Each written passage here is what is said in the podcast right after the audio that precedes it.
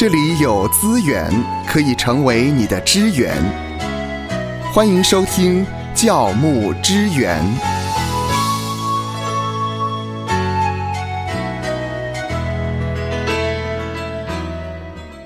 弟兄姐妹平安，欢迎来到教牧支援。那么今天呢，呃，是由我一个人来谈这个敏感的话题。这个话题就是呢，师母该不该冠夫姓呢？师母该不该冠夫姓呢？我们知道呢，这个姓氏啊的由来已久。过去呢，其实很多的一些文化方面的学者对于姓氏的研究呢，是是一个很专门的学科啊。那这个学科呢是比较冷门的啊，但是姓氏学啊也是很有意思的哈。那么关于姓呢，其实，在呃中国人在很早的时候呢，很可能是从居住的部落啊。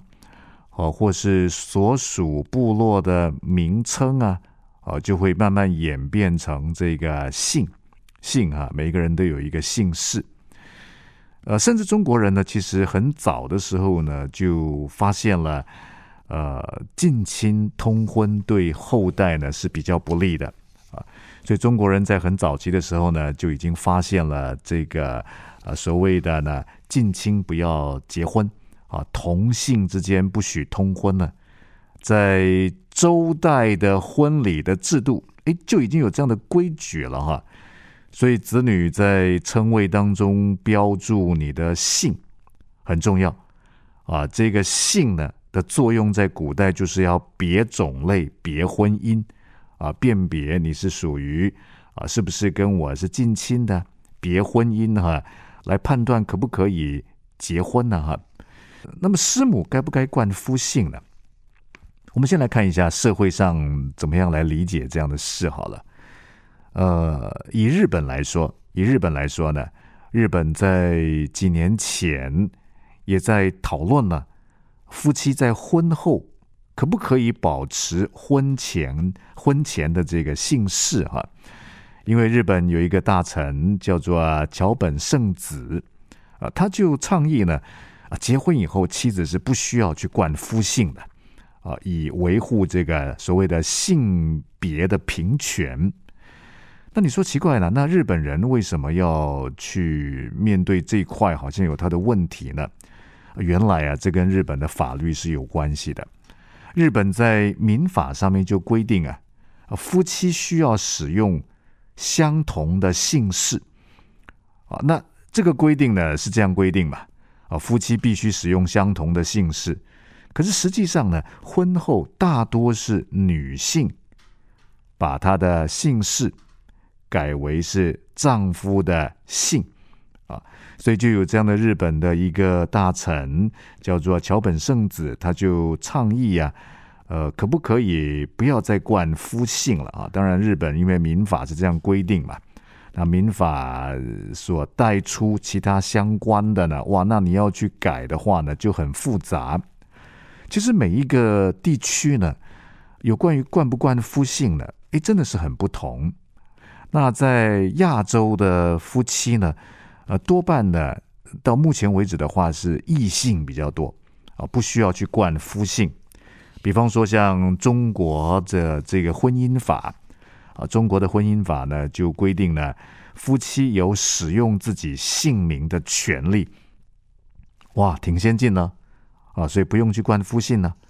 啊，可是香港呢，你看香港，香港的一些官员，啊，甚至于一些名望的贵族的女性，她们还是有冠夫姓的习俗啊。啊，像比方说之前的这个香港行政区的长官，叫做。林郑月娥，哎，她就是有冠夫姓啊，啊，那在东南亚的国家里面呢，包括像南韩、北韩、呃越南呢，也都是好像保持呢夫妻不需要好像去冠夫姓啊，可以保持异性啊。那台湾的话呢，呃，在一九九八年的时候呢，法律就修正了啊，原本在台湾的女性，在一九九八年以前，其实呢，呃，台湾的女性在婚后之后呢是要冠夫姓的，啊，可是，一九九八年的民法修正以后呢，呃，其实夫妻就可以各保有他的姓，啊，那你说这是东方啊？那西方呢？啊，西方其实过去，呃，从前结婚之后呢，也多半会从夫姓。啊那二十世纪开始呢，就可以去保留他的本来的姓氏啊。那也有人是保留本来的姓氏，又再加上呢，呃，丈夫那边的姓氏，变成是双姓，双姓啊。呃，以西方来讲的话呢，也挺有意思的。像过去美国的一个很有名的人，啊美国的前国务卿啊，啊，叫做希拉蕊·克林顿啊。她在结婚 最开始的时候呢，是拒绝呃改从丈夫的姓氏啊，她要维持她的本名啊。可是后来也因为某一些因素的考量啊，连这个美国的前国务卿希拉蕊·克林顿呢，啊他都后来呢，他的妻子都因为选举的支持度啊，必须要也要考虑到在美国境内这些保守派的考量啊，所以后来这个希拉蕊。也就在他原本的姓氏上面加上了夫姓科林顿啊，所以你看看，在美国西方啊，虽然这么前卫的啊，像希拉蕊啊，她觉得呢，她在婚前拒绝改从丈夫的姓氏，仍旧维持本名，但是后来也会因为其他因素的考量啊，也就迎合了呃，在美国一些保守派人的观感，也就呢。好像加上了他的夫姓克林顿啊。好，那我们就回过头来呢，那回到教会里头来啊，教会里头师母、师母啊，牧师、师母，那师母该不该冠夫姓呢？我觉得呢，在过去啊，可能呃，我所处的地区是在台湾嘛，那台湾呢，好像的确在早期，早期哈。确实有那个不成文的约定啊，那个不成文的约定呢，就是呢，在师母的姓氏前面还要再加上啊丈夫的姓哦，那用词表明什么呢？表明啊，丈夫是妻子的头，就透过这个呃，在师母的姓氏的前面啊，也没有取消师母的姓哦。也没有取消师母的姓氏哦，而是在师母的姓氏的前头又在冠上了夫家的姓。那比方说呢，像这个我们呃华人很熟悉的这个夏中间牧师的师母啊，叫做夏张建国啊。比方说呢，周神柱牧师的师母叫做周庄碧敏。比方说呢。寇绍恩牧师的师母叫做寇张其美啊。那到底我们在教会当中侍奉呢？那师母要不要冠夫姓呢？我想第一个，首先我们需要去注意的是，我们必须要先了解教会的传统。诶，教会的传统是什么？我们刚才听到了，在二十世纪开始呢，西方国家的女性。呃，她们可以保留她们的本性，哦，可是希拉蕊他也会考虑到在美国这些保守派他们的观感，也因为选举的考量，原本他结婚之初啊是拒改从夫的姓氏啊，要维持本名，但后来也因为这些考量呢，也就冠上了他的夫姓克林顿。好，那我们需要了解教会的传统。哦，也许绝大部分你所牧养的羊，呃，他们觉得呢，在结婚之后呢，冠上夫姓，哎，他们很看重，很看重啊。那是怎么样的看重啊？就像我刚才提到的呢，那有的人，有的弟兄姐妹就会觉得呢，呃，这样子才能够表明啊，丈夫是妻子的头。但是说老实话，这样真的可以表明吗？而师母的姓氏的前头冠上了丈夫的姓氏，就代表丈夫是头了嘛？那丈夫是什么头啊？只不过在妻子的姓氏的前面的比较前头啊，又有一个姓氏啊。什么是头？什么是头？我想圣经当中关于丈夫是妻子的头，我想也不需要在这个地方呢跟教牧人员再做更多的解释。但恐怕我们先要去了解，第一步先要了解教会的传统。第二个呢，了解了传统。哦，那有的教会是没有硬性规定，或是没有一定要师母冠夫姓。那有的教会呢是有这个传统，好像呢每一个师母前面呢都被冠上了夫姓。那这冠夫姓到底是实质的被被冠上夫姓啊？在呃这个所谓的身份证上面呢？啊在我们的户籍上面呢？啊，在银行的各种我们的往来啊的上面，都都冠夫姓了吗？哦，是实质上的冠夫姓吗？还是只是呢象征性的冠夫姓？啊，如果象征性的冠夫姓，就是比较虚拟一点嘛，因为在呃公的部门，在法的部分啊，在国家的那一块，我们还是有我们的姓氏，并没有被冠上夫姓。只是呢，这个教会的周报上面印出师母的名字的时候呢，因为教会的传统啊，好像都要冠上夫姓，就是顺应弟兄姐妹的喜欢跟观感呢，就冠上这个夫姓了。那为什么要冠？为什么要冠？啊，那有一些比较大的教会，像我刚才所提到的这些呃师母的名字啊，像夏章建国啊师母啊，像周庄碧明师母啊。像寇章齐梅师母，那他们教会都还算蛮大的，相对来讲比较大。那大的教会呢，呃，师母的姓的前头再冠上丈夫的姓，哎，的确还蛮有意思的。好，特别在现代的社会，啊，结婚两造之间是不需要去冠夫姓的，因为冠上了呢。反倒呢，在大的教会当中，哎，还有一些教牧的意义跟功能哎，哦，人才会知道说，哦，原来他是呢，哦，夏牧师的呃太太，哦，原来他是周牧师的太太，哦，原来他是呢，我在台上领会的这个是寇章齐梅师母，哦，原来他是寇牧师的太太，哦，也许这种非实质性的灌夫性。